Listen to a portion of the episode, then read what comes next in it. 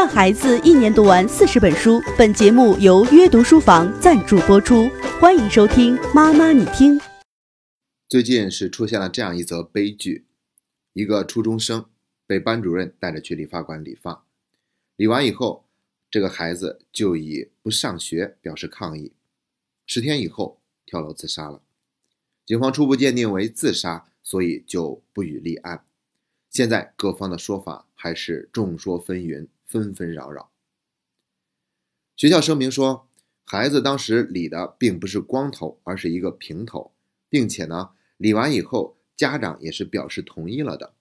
后来孩子不上学，班主任主动去做家访，孩子曾经告诉老师说，父母跟他有过多次争执，并且学校还得知消息，这个孩子曾经跟别人聊天的时候说自己是被父母逼的。总之呢，这份声明的言外之意就是，孩子理发这件事儿是得到了他父母的同意的。另外，孩子理发跟孩子跳楼这之间并没有直接的关系，孩子跳楼应该是跟他父母的教育方式和沟通有关系。当然，家长肯定不会接受这样的说法，他们说孩子在理发之前他们是不知道这件事儿的，是孩子理完发以后才被班主任告知说你的孩子已经被理发了。而且班主任当时还强调了，说可能理发师是个新手，所以理的有点短。那这个逻辑呢，本身就有点奇怪。为什么理发师是新手就容易理得短呢？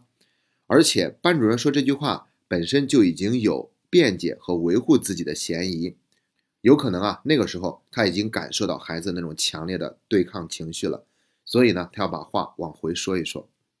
然后对于学校提出的愿意承担十万元的补偿款。家长是断然拒绝了，因为他们觉得这个时候补偿并不是最重要的，而是要想去了解真相，想得到一个道歉。他们想看一看校门口的监控录像，想看一看老师带着孩子去理发的时候，孩子究竟是一种什么样的情绪。他们还想了解是去哪家理发店理的，当时那家理发店里面是否又有监控录像。总之就是想了解自己孩子在这个过程中到底是什么样的一种状态。但是现在呢？他们都了解不到这件事情最终会走向何方，我们没有办法预断。逝者已逝，我们首先还是要致以哀悼，愿这个孩子的家人都能够保重身体。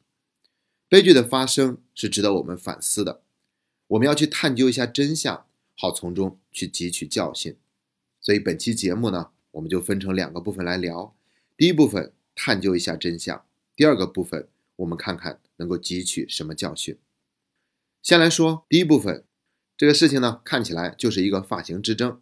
孩子留的发型，老师感到不满意，就带着他去理了一个平头。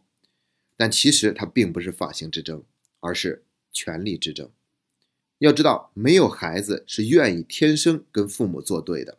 他们之所以对抗父母，原因是想从父母那里得到原本属于自己的权利。当然了，无论是父母还是老师都一样，很多时候。我们跟孩子之间争论的不是对与错，而是在争论到底谁说了算。同样也会出现我们大人与大人之间。这让我想起来明朝有一个大礼义事件。我先简单的给大家介绍一下这个事情的背景。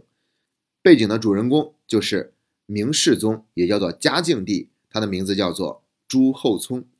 他原本呢是要做一个王爷的，但是明武宗突然离世，这个明武宗。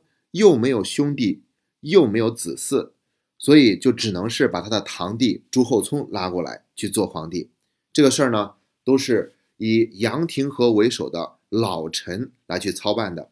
于是呢，就这样，朱厚熜本来是当王爷的命，但是呢，杨廷和有要求，说你现在当了皇帝，那你就必须得叫明武宗的父亲明孝宗为亲爹。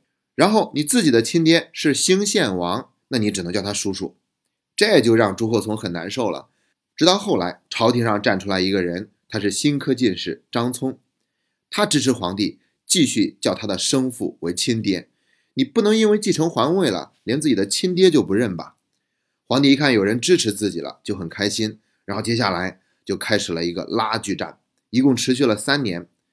最后呢，是有两百多位大臣。哭声震天的跪在朝廷上表示反对，然后呢，嘉靖帝一怒之下就进行廷杖，结果呢是有十六个人活生生的被打死了。从此以后呢，就再也没有人敢去提不同的意见了。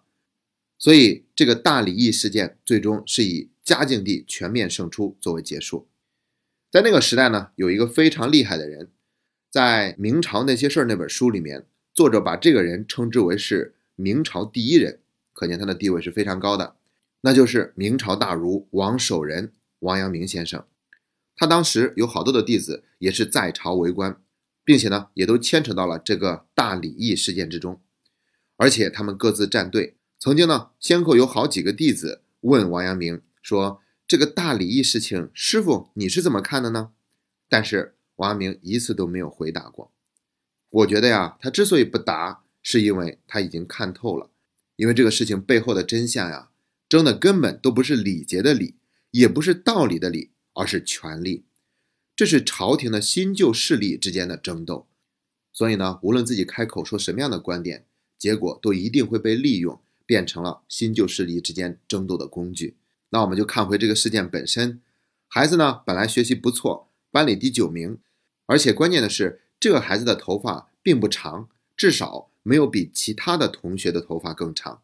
这个是我们可以看到照片的。在理完发以后呢，孩子在家里面不上学，表示抗议，还发过 QQ 签名，说要想让我上学，除非让班主任拿命来见。可见孩子对这个事情啊，本身一定不是同意的。而是被迫无奈的。那班主任为什么要带着孩子去理发呢？让班主任带着孩子去理发这个事儿啊，本身怎么看都有越界的嫌疑，他就是属于权力的滥用。后来呢，班主任还跟家长去商定，不然就给孩子一个长假吧，因为原本他一直不上学，就应该按退学处理的。但是鉴于特殊情况，就给他一个长假就好了。那我想呢，如果这个事情孩子是知道的话，那极有可能就是导致他自杀的一个直接因素。为什么会这么说呢？是因为这个决定可能会激怒孩子，也有可能会让孩子感到绝望。要知道，他选择不去上学，就是觉得这种方式是自己最有力的还击的方式。他想用这种方式表达对班主任的反抗，同时呢，也想让班主任感到为难。毕竟一直不上学的话，就要按照退学处理了。而这个事情的起因呢，就是因为班主任带着孩子去理了一个发，所以他是在用这种方式还击，以此来要挟。但是他没有想到，大人的世界没有他想象的那么简单。结果是达成了一个协议，允许他休一个长假，那不就等于他不上学的这个行为没有去让任何人感到为难吧？抗议是完全失效的。所以呢，有可能会激怒孩子，也有可能会让孩子感到绝望。可以说。孩子就是这场权力斗争中的一个牺牲品。那我们接着聊第二个部分，来谈一谈从中要汲取哪些教训。我一共是总结了两点。第一点是，先处理情绪，再解决问题。在这个事件过程中呢，无论是老师还是家长，恰恰都忽略了这一点，他们都在忙着去解决问题，而没有关注到孩子的情绪。你看，孩子不上学了。老师愿意去主动做一个家访，无非就是想让孩子能够赶快去上学嘛。相信家长也曾经做了很多的工作，可是孩子就是不去，所以呢，他们就退而求其次，允许给孩子一个长假，然后等长假过完了再去上学也可以，至少那个时候头发都已经长长了嘛。你那时候再不去上就没有理由了。所以说，他们完全是奔着解决问题的这个思路去做的这些努力，而没有想到。孩子最需要的就是关注一下他的情绪。你看，孩子在 QQ 签名里面说要拿命来见，他不会真的是想要老师的命吧？当然不是，他只不过是这样的一种表达宣泄的方式而已。其实孩子们总是这样，他们也搞不清楚自己究竟想要的是什么，他们没有办法明确的表达出来。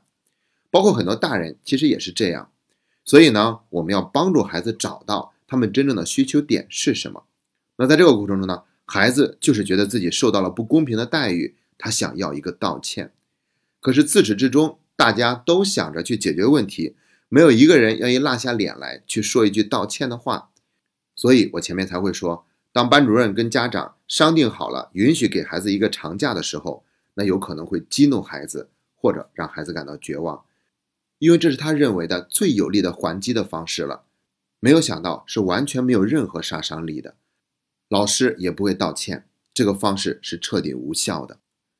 我就在想啊，如果一开始家长就能够感受到孩子的情绪，关注到孩子的情绪，懂得他那么的委屈、生气，那么的郁闷，那我想这个孩子情绪就有可能会得到非常好的疏导，后面也不至于用跳楼自杀这么激烈的方式来表达反抗。同样的道理，就算是我们觉得大人给孩子低头道歉不容易，哪怕老师只是配合家长演一场戏呢？我觉得都有可能让这个孩子的问题得以解决。比如说，家长跟老师先商定好，然后当着孩子的面，家长完全站在孩子的角度去维护自己的孩子，向老师提出抗议，然后呢，老师就会显得很为难，也很尴尬。这个时候，就算是老师没有公开的道歉，或者是怎样，孩子也至少感受到了父母是站在自己这一边的，是理解自己的，并且我相信孩子。也不是完全不尊重自己的老师，看到自己的情绪得到了关注，得到了尊重，那他接下来极有可能去站在老师跟父母之间去做一个调解，可能会很大度的说：“好了好了，这个事情也没什么了，我接着去上学就好。”那这样的话，我们又帮助到了孩子，又维护了老师的威信，不至于受到什么样的损害。那这样不就是一个更好的结果吗？很可惜，我们没有看到这一幕的出现。同样的道理，在生活中，我们不要认为孩子真的就是完全彻底的无理取闹，其实是因为他内心有情绪，没有得到理解，没有得到疏导。一旦情绪解决了的话，孩子就会自然的恢复理性，他这个时候就能够恢复礼貌，恢复懂事儿，去主动做到很多我们希望他做的事情。这是第一点教训。第二点就是要注重对孩子进行生命教育。这里所说的生命教育，指的就是。对每一个生命的尊重，要知道生命是最可贵的，我们要珍惜所有的生命，不要伤害自己，也不要伤害别人。孩子们往往是不知道轻重的，也最有可能去冲动着做事，冲动的其中一种结果就是伤害了自己。所以我们要告诉孩子，生命虽然是你自己的，同时你的生命里还储存着很多人对你的爱和关怀。你有随意处理你生命的权利，但是如果你没有珍惜自己的生命，要知道这会让那些人感到伤心和难过，而这些人呢，他们宁愿替你去死，也不想看到你失去生命，并且这些人往往也都是你最在意的人。想一想这些人的难过，这些人的眼泪，那你是否还忍心去伤害自己的生命呢？如果真的遇到了什么样的困难的话，你要知道。有很多人都愿意和你一起去面对，哪怕他们没有明白你真正的需求是什么，你也可以去多花一点耐心，而不是用去伤害自己生命的方式去解决问题。如果我们平日里都能够有跟孩子这样的沟通，做了一个很好的预防，那么真的遇到挫折和困难的时候，孩子也不至于会那么冲动去做这些无法挽回的事情，留下永远的伤痛。最后，再次真诚的祝愿。逝者安息，生者保重。愿我们每一个家长都能够从中汲取教训，去更好的顾及孩子的情绪，更好的支持孩子的成长。今天的节目就到这里，谢谢大家。